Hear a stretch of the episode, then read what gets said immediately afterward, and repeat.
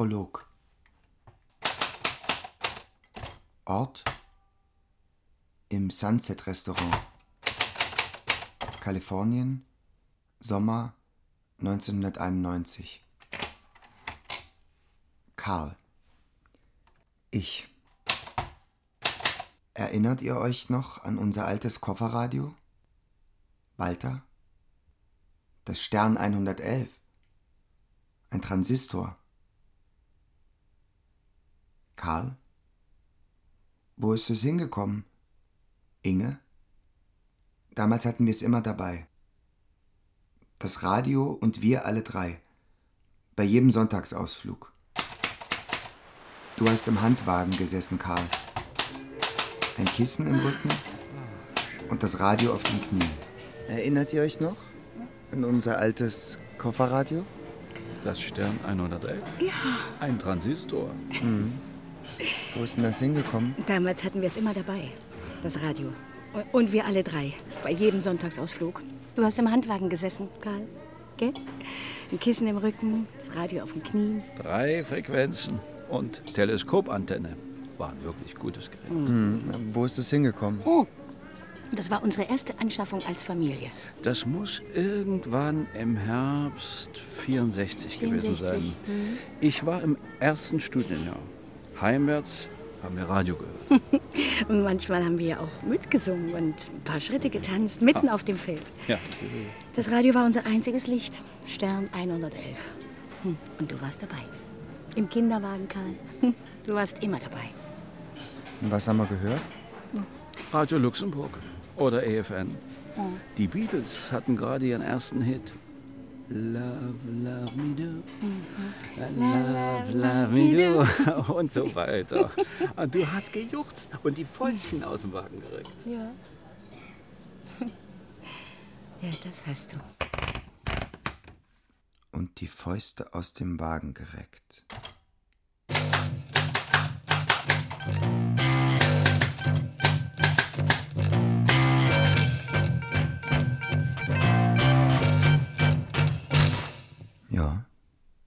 So könnte es gehen.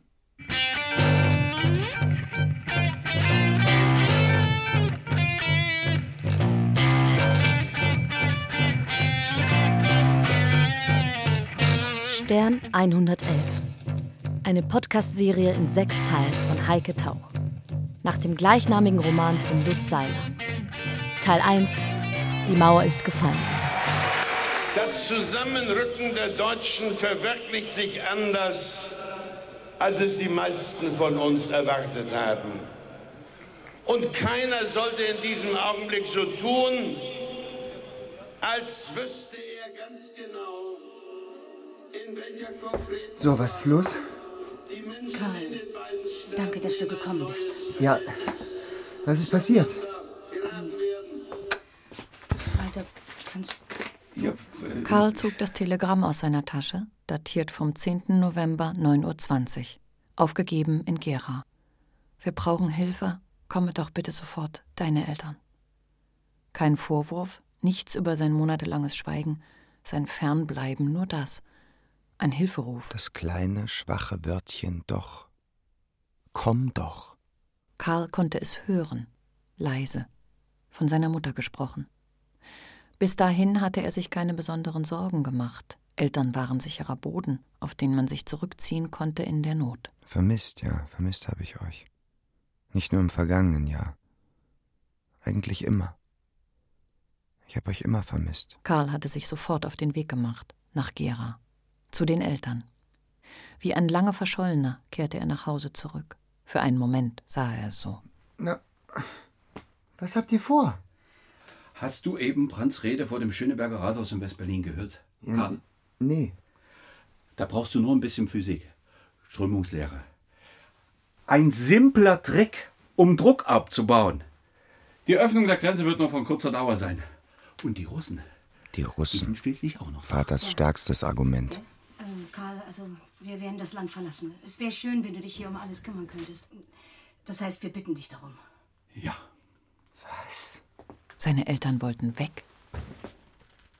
Einen Augenblick lang sah es für Karl so aus, als spielten sie die Szene nur, Plötzlicher Aufbruch, Abschied, Flucht.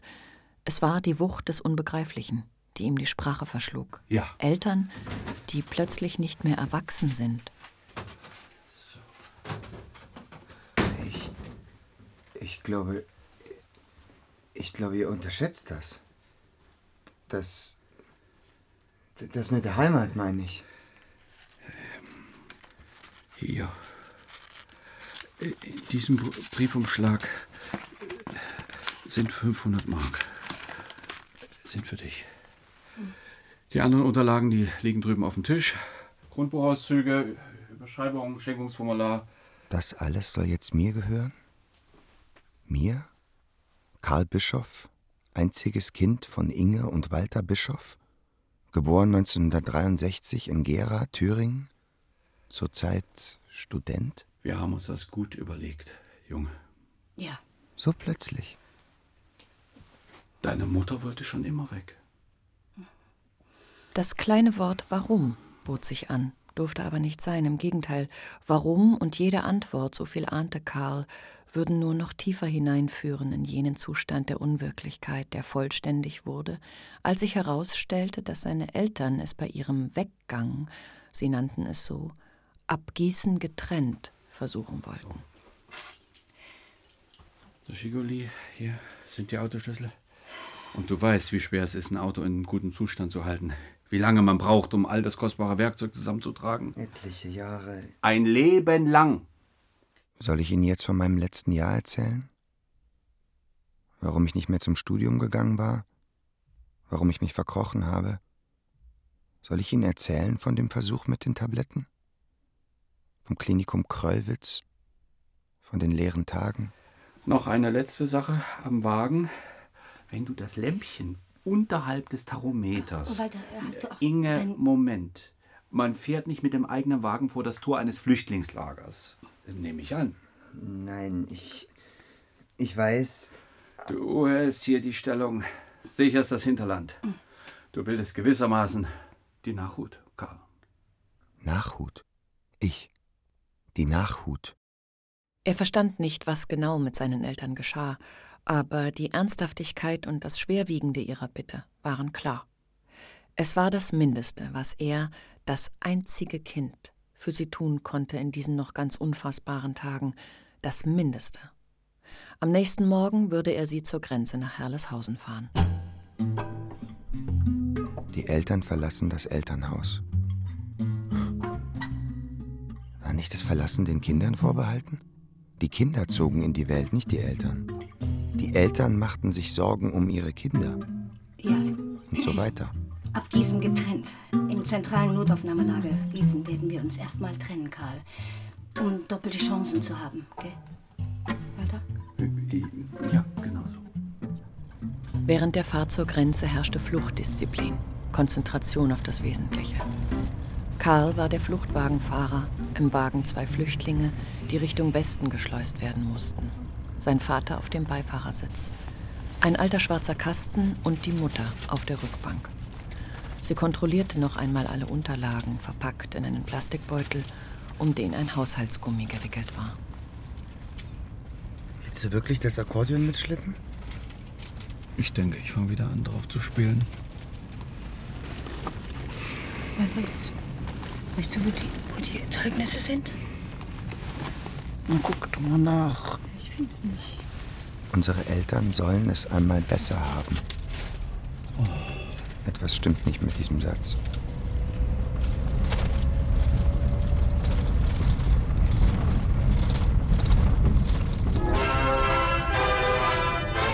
Sie hatte die Aufforderung offenbar nicht erreicht, beim Wochenendtrip der rund zwei Millionen Berliner in den Westen aufs Schönen private guten Abend, das Fahrzeug ist zu ein un verzichten. ungewöhnlicher Grenzübergang. Haben Sie sich in Westberlin eine Panne geholt? Nee, im Westen nicht. Naja, natürlich auf der anderen Seite, ja Gott sei Dank bloß ein paar Kilometer, ein paar Kilometer, zwei Kilometer hier hinter, hat die Zündung nicht mehr mitgespielt. Noch in Nebel gehüllt, aber kein Geheimnis mehr. Bei Weferlingen öffnet am kommenden Wochenende der sechste Grenzübergang im Bezirk Magdeburg. Mit einem neuen Selbstbewusstsein wollen die Abgeordneten der DDR-Volkskammer die politische Öffnung im Lande voranbringen. Am ersten Arbeitstag nach der neuen Reiseregelung stimmten die Abgeordneten heute zum ersten Mal geheim ab. Erstmals gab es auch eine Stichwahl, als über den neuen Präsidenten der Volkskammer entschieden wurde. Ich treibe in Stellung, mein General. Ich treibe in Stellung, mein General, der Fisch. Ist unbekannt, der Hafen auch, mein Kapitän. Zu Befehl, wir liegen am Boden. Der Fisch träumt vom U-Boot, dem zärtlichen Taucher. Unter dem Tag, die Front der Freunde schwimmt stumm ab. Um drei Uhr denkt jeder zuerst, es wird ernst. Ja, jetzt schneidet das Schema der Seglerin. In einem der Wäscheschränke hatte Karl die alte Schreibmaschine seiner Mutter entdeckt. Eine Konsul. Auf der Platte des Schreibschranks aufgebaut und seine Bücher neben sich auf den Teppich gelegt. Anna Achmatova, René Char, Gertrud Kolmer. Er machte Exzerpte in sein Notizbuch. Das Abschreiben war eine Möglichkeit, sich dem Heiligen zu nähern. Ja, eine amerikanische Methode. Eine Art äh, Gottesdienst. So. Die Front der Freunde schwimmt stumm ab. Um drei Uhr denkt jeder zuerst, es wird ernst. Ja, jetzt schneidet das Schema der Seglerin.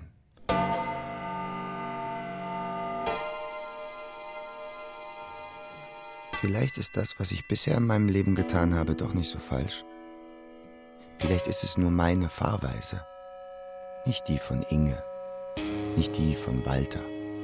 Zur Strategie gehört zunächst mit niemandem zu sprechen, verstehst du, Karl? Wir brauchen diesen Vorsprung. Ich will nur ein bisschen Luft, will Abstand. Abstand? Von wem? Das Datenverarbeitungszentrum Gera? Vaters Programmierungen großer Rechner und Sicherheitssysteme? Vater galt als Geheimnisträger. Karl fragte sich, ob seine Eltern die Nachrichten verfolgten und ob es möglich wäre, dass sie ihre Pläne korrigierten und beschließen würden, umzukehren und zurückzukommen nach Gera. Das wäre schön. Karl, es ist alles in Portionen aufgeteilt und mit Datum und Inhaltsangabe versehen. Halte die Tür des Kühlschranks nur kurz Halte auf. die Tür des Kühlschranks nur kurz du auf. musst Du musst vorher, vorher wissen, wissen, was du aus dem Kühlschrank Kühlschrank willst. willst. Man, muss sich da konzentrieren. Tage verstrichen, Wochen. Kein Brief, keine Nachricht. Und obwohl Kühlschrank und Gefrierfach gut gefüllt waren, die Vorräte des alten Lebens, verlotterte Karl und schrieb keine einzige brauchbare Zeile. Er trank viel, zu viel.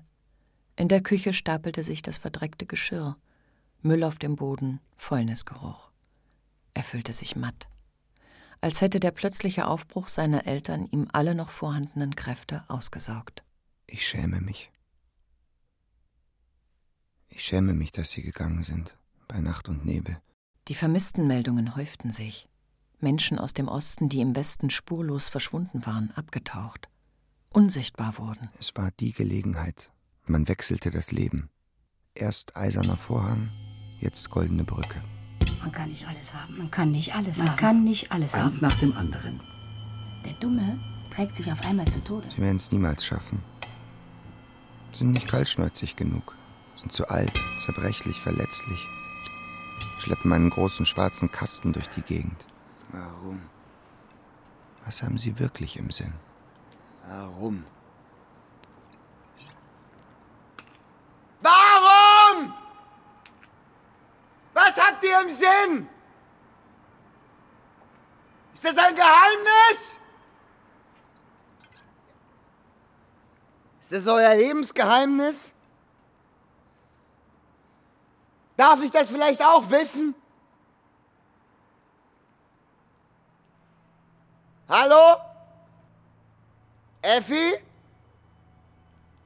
Du wohnst doch da. Da drüben. Hey, ich sehe Licht bei dir. Da drüben. Effi, die einzige Frau, in die Soldat Karl Bischof je verliebt gewesen ist. Oder nicht? Soldat Bischof! Und Gut gefickt! Herr Bischof! Effi!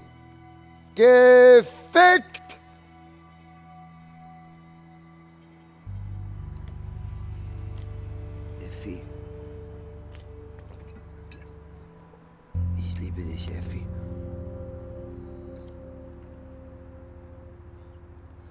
Geheimnis.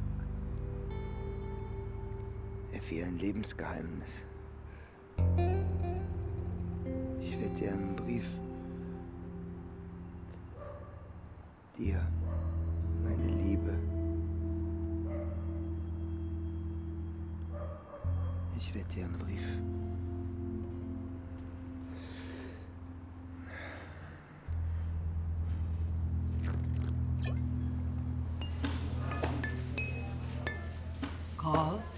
Also Postlager? Ja, Frau Bittmann. Ähm, alle Sendungen an die Adresse meiner Eltern, alle postlagernd. Und wie lange, Karl? Äh, zwei Monate vielleicht. Bis Ende Januar. Und ich rufe Sie dann hier regelmäßig an. Ich meine, ob etwas angekommen ist. Wäre das möglich, Frau Bittmann? Äh, Wo geht's denn hin, Karl? Wer weiß das schon? Darüber kann ich nicht sprechen. Berlin.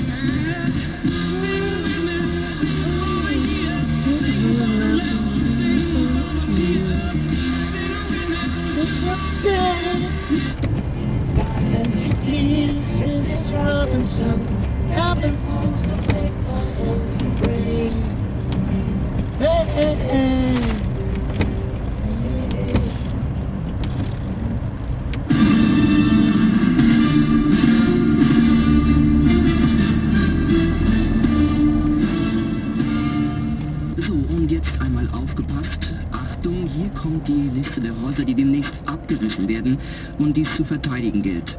Also Hinterhöfe, Stadiopool, Kampfgefährten, unser Treffpunkt, Kastanienallee 2. Es geht um die Häuser Schönhauserallee 75, Belforter Straße 83, Riekestraße 135, Anklamerstraße 2, Fährberliner Straße 15, Rambert Street 12 und Herbener Straße 91.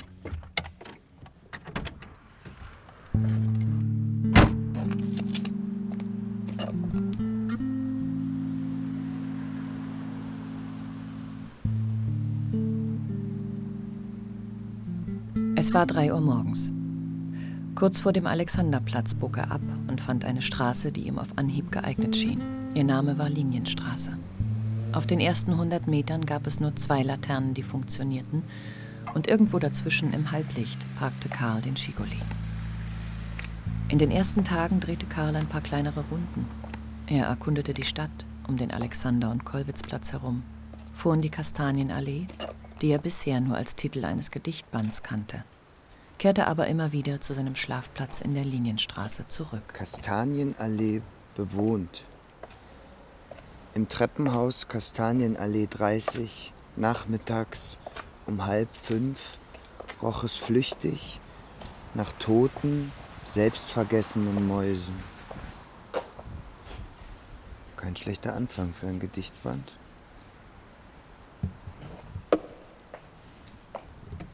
Er war auf Entdeckungsreise.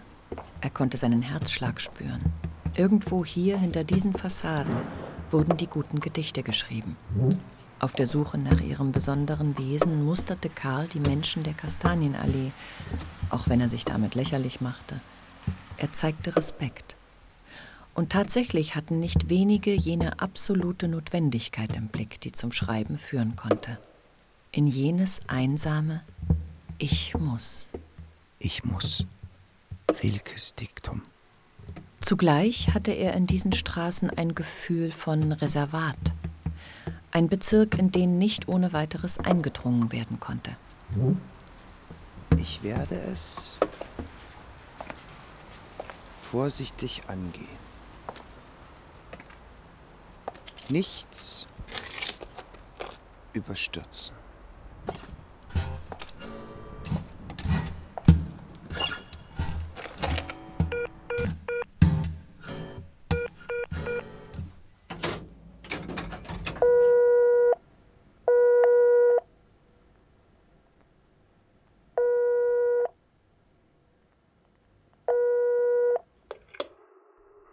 Frau Bittmann? Hören Sie mich? Ja. Hallo? Ja. Karl, ja, ja, ich höre dich. Ist Post von meinen... Nee, Karl. Nicht? Ja, sicher sind die Briefe deiner Eltern vorübergehend irgendwo liegen geblieben. In irgendeiner Lagerpost oder auch an der Grenze. Das wäre kein Wunder, Karl. In diesem Chaos hier. Ja, sicher. Danke, Frau Bittmann.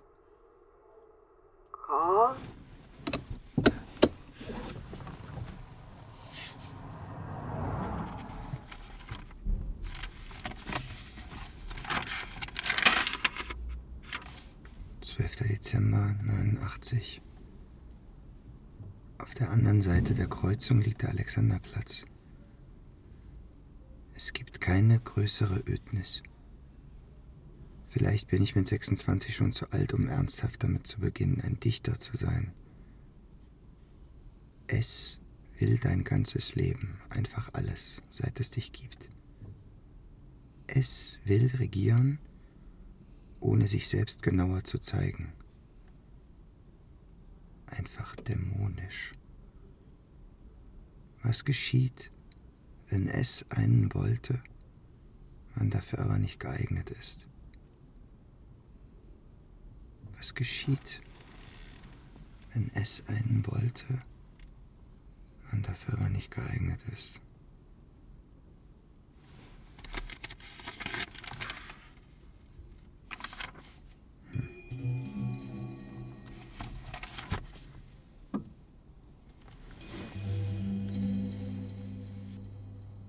In den nächsten Tagen fiel das Thermometer auf minus 5 Grad.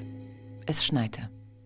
Karl saß im Skiguli mit einer Flasche Weinbrand und einem Film über Goldsucher in Alaska vor Augen. Ein unvorsichtiger, unerfahrener Goldsucher, der beinahe erfroren wäre, wurde mit Weinbrand wieder zurück ins Leben gelotst. Karl dachte an Effi und befriedigte sich. Es ging ganz schnell. Er fror, nur seine Stirn und sein Schwanz waren heiß. Er hatte Fieber.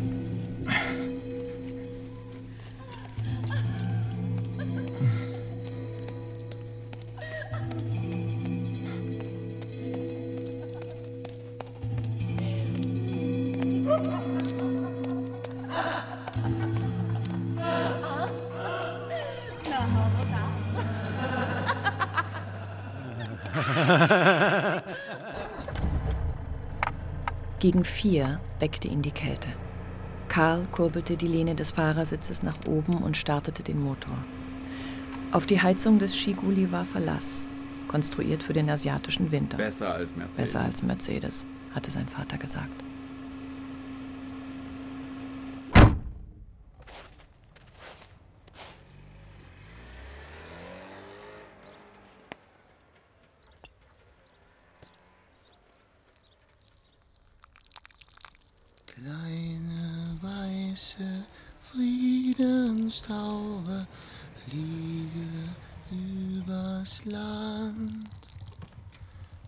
Allen Menschen, groß und kleinen, bist du wohl bekannt. Verpiss dich. Was soll das auf der Heckscheibe? Verpiss dich, sogar mit Unterschrift. Milva. Ist das üblich? dass nie ist das? wieder Krieg wir wollen, Frieden wollen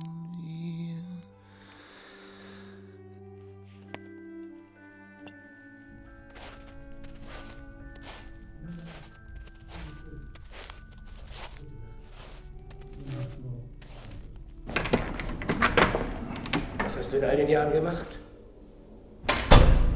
Ich bin früh schlafen gegangen.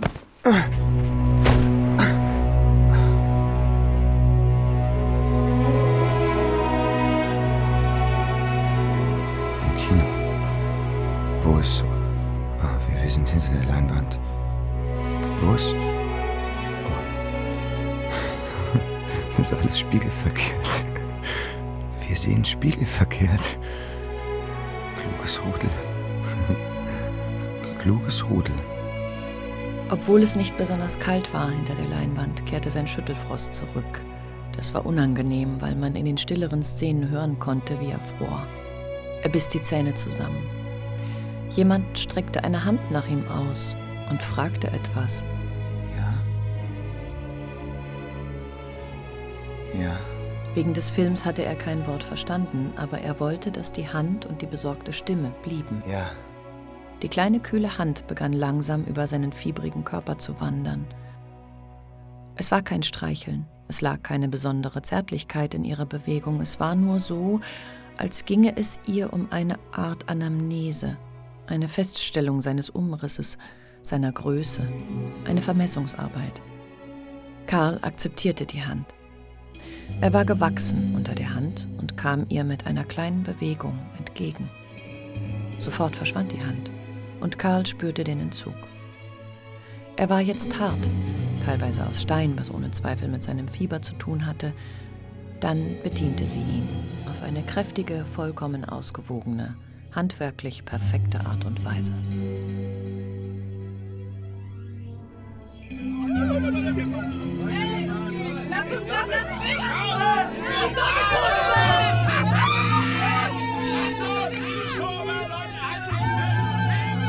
Kluges Rudel.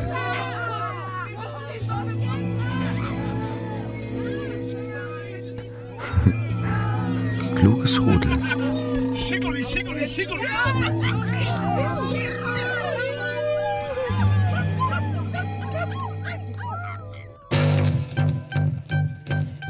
Stern 111. Eine Podcast-Serie in sechs Teilen von Heike Tauch. Nach dem gleichnamigen Roman von Lutz Seiler. Teil 1. Die Mauer ist gefallen. Mit Sandra Hüller als Erzählerin, André Kaczmarczyk als Karl, Stefan Grossmann als Walter, Tanja Schleif als Inge, Katrin Steinke als Frau Bethmann und anderen. Komposition und Bassgitarren Janko Hanuszewski.